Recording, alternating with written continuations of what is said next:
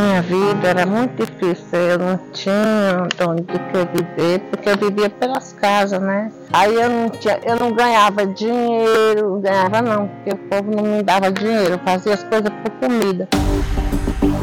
Essa voz que você acabou de ouvir é de uma mulher de 62 anos, natural de Fortaleza.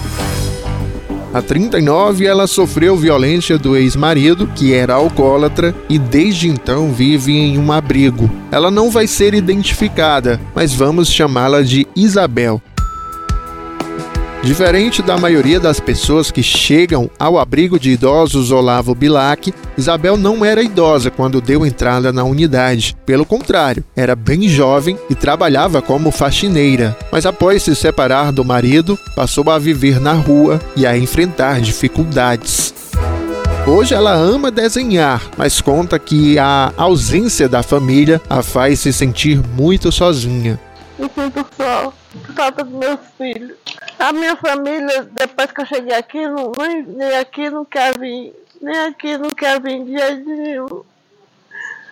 Isso também que eu acho que eu sei por que é que eles não querem vir aqui. Isabel tem um namorado, um paraense natural de Belém. Vamos chamá-lo de Jorge. Seu Jorge chegou no Olavo Bilac há pouco mais de dois anos. Hoje ele tem 65 e esbanja vitalidade. É um dos mais lúcidos entre os 75 idosos mantidos pela casa, mas compartilha que o que mais lhe faz falta é a presença dos filhos. Ele tem dois, que moram na região norte do país, porém não tem qualquer tipo de contato e isso o entristece. Eu tenho saudade dos meus filhos. A menina está com 31 anos e o rapaz está com, com 30. A senhora não teve mais nenhum contato com ele? Não tenho, eu perdi o endereço dele, mora no Pará, o Pará é grande, né? Aí eu mandei ele morrer, aí eu trabalho de vaqueiro na fazenda, quem criou ele, quem criou, criou ele foi a avó que criou. Quando minha mulher morreu, eles ficaram tudo mil, mil, mil pequenos, né? Foi. Aí cresceram, foram, foram, caçaram o rumo deles, foram embora e eu fui atrás deles não achei mais, né? Assim como a Isabel e o Jorge, dezenas de idosos chegam a abrigos todos os dias no Brasil. Aqui no Ceará, as unidades que acolhem e mantêm pessoas nessas condições são chamadas de instituições de longa permanência. O Olavo Bilac é a principal delas, considerada referência no atendimento. A unidade recebe recursos do poder público para custear mensalmente os mais de 140 funcionários. Aqui há uma preocupação com a hora de dormir, acordar, com a alimentação, higiene, o banho de sol e há espaço até para ouvir o bom radinho. O Marcos é recém-chegado do interior do Ceará, da cidade de Hidrolândia. Ele tem um grave problema auditivo e escuta com bastante dificuldade, mas não larga o companheiro de todos os dias, o rádio. O que, que o senhor gosta de ouvir no rádio? Ah? O que, que o senhor gosta de ouvir no rádio? Eu tudo, mas eu tenho a doença curta. Tudo pra mim tem que ser bem alto, e perto dos meus ouvidos. É de família, eu sou surdo de família. Só com aparelho eu consigo ouvir bem de longe. Um estudo do Instituto de Pesquisa Econômica do Ceará, o IPES, mostra que existe uma curva crescente para o índice de envelhecimento, tanto para o país quanto para o Ceará até 2060. A projeção é que a partir de 2034, nosso estado tenha uma população idosa maior que a dos jovens com 14 anos ou menos. Já os dados do Instituto Brasileiro de Geografia e Estatística mostram que mais de 30 milhões de brasileiros têm 60 anos ou mais, um número que representa mais de 15% do total de moradores do país. Esse crescimento acelerado da população idosa tem sido acompanhado com preocupação por órgãos públicos, como o Ministério Público do Ceará.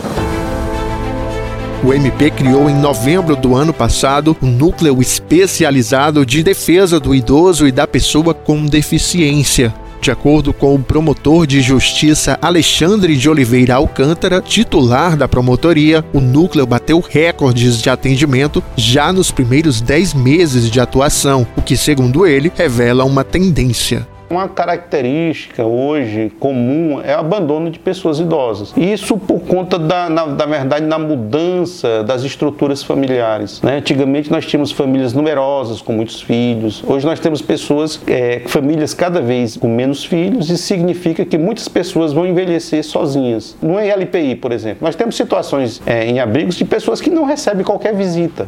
O promotor explica que são necessárias intervenções para ajudar as vítimas a superar a violência sofrida. Cabe àquela instituição fazer com que aquela pessoa tenha uma terapia ocupacional, faça passeios, né? É, é, é, o equipamento, esse equipamento socioassistencial, que pode ser público, filantrópico ou privado, ele que tem que ter uma equipe né, para é, tirar essa pessoa dessa condição de abandono. Mas com tanta gente envelhecendo, surgem os questionamentos. Por que é tão difícil garantir que esses direitos sejam assegurados? E por que essas pessoas sofrem tanto para conseguir o mínimo depois de contribuírem durante tanto tempo para a sociedade?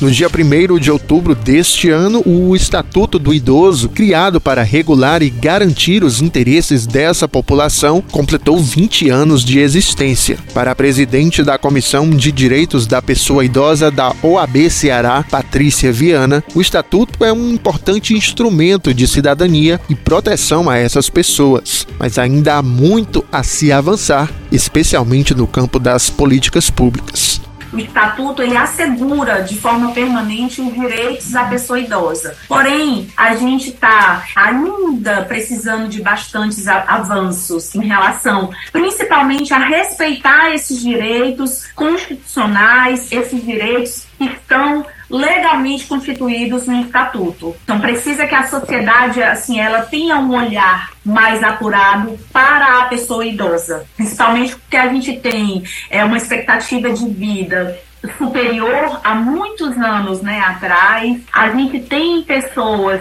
envelhecendo e a gente sabe que para envelhecer, a gente precisa envelhecer bem, com saúde e com dignidade. A pessoa idosa goza de todos os direitos fundamentais inerentes à pessoa humana, sem prejuízo da proteção integral de que trata essa lei, assegurando-se-lhe por lei ou por outros meios todas as oportunidades e facilidades para a preservação de sua saúde física e mental e seu aperfeiçoamento moral, intelectual, espiritual e social em condições de liberdade e dignidade. O texto assinala que é obrigação da família, da comunidade, da sociedade e do poder público assegurar à pessoa idosa a efetivação de direitos como a vida, a saúde, a alimentação, educação, cultura, esporte, lazer e trabalho. Soma-se a isso as ações de cidadania, liberdade, dignidade e de respeito à convivência familiar e comunitária.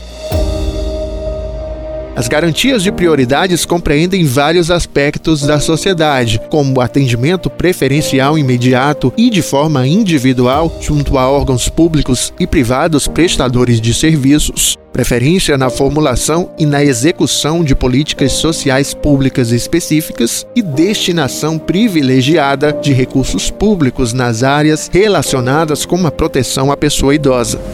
Conforme o artigo 8 do Estatuto, o envelhecimento é um direito personalíssimo e a sua proteção é um direito social. É também obrigação do Estado garantir à pessoa idosa a proteção à vida e à saúde, mediante a efetivação de políticas públicas sociais que permitam um envelhecimento saudável. A titular da Secretaria dos Direitos Humanos do Ceará, Socorro França, esclarece que o envelhecimento é um processo natural e acredita que o Estado caminha para encontrar uma política pública que mais se aproxima do ideal através de ações concretas. O Brasil envelheceu as pessoas não estavam preparadas para esse tipo de política pública. O estatuto ele chamou a atenção, embora tenha 20 anos, mas muitas das políticas ainda não foram viabilizadas no recurso desse, desse longa caminhada. O Dia do Idoso também foi um grande símbolo para que nós chamássemos a atenção para essa política. É importante notar que nós temos que fazer política pública com evidências. E como a gente consegue essas evidências? A gente consegue essas evidências através do nosso Observatório dos Direitos Humanos. É aqui que chegam os grandes, as grandes violações do direito do idoso. Por exemplo, nós temos um termo de cooperação técnica com a Ouvidoria Nacional dos Direitos Humanos, onde tudo que chega no Disque 100 do estado do Ceará vem para o nosso observatório. Além do Disque 100, nós temos a entrada presencial pelo Centro de Referência dos Direitos Humanos, nós temos 155, que é o canal da ouvidoria que nós chamamos de Ceará Transparente, e temos o 190. No fim das contas, o que pessoas como a Isabel, o Jorge e o Marcos querem de verdade não é uma conta bancária ou assistência financeira. O que eles querem é dignidade, respeito, carinho e atenção.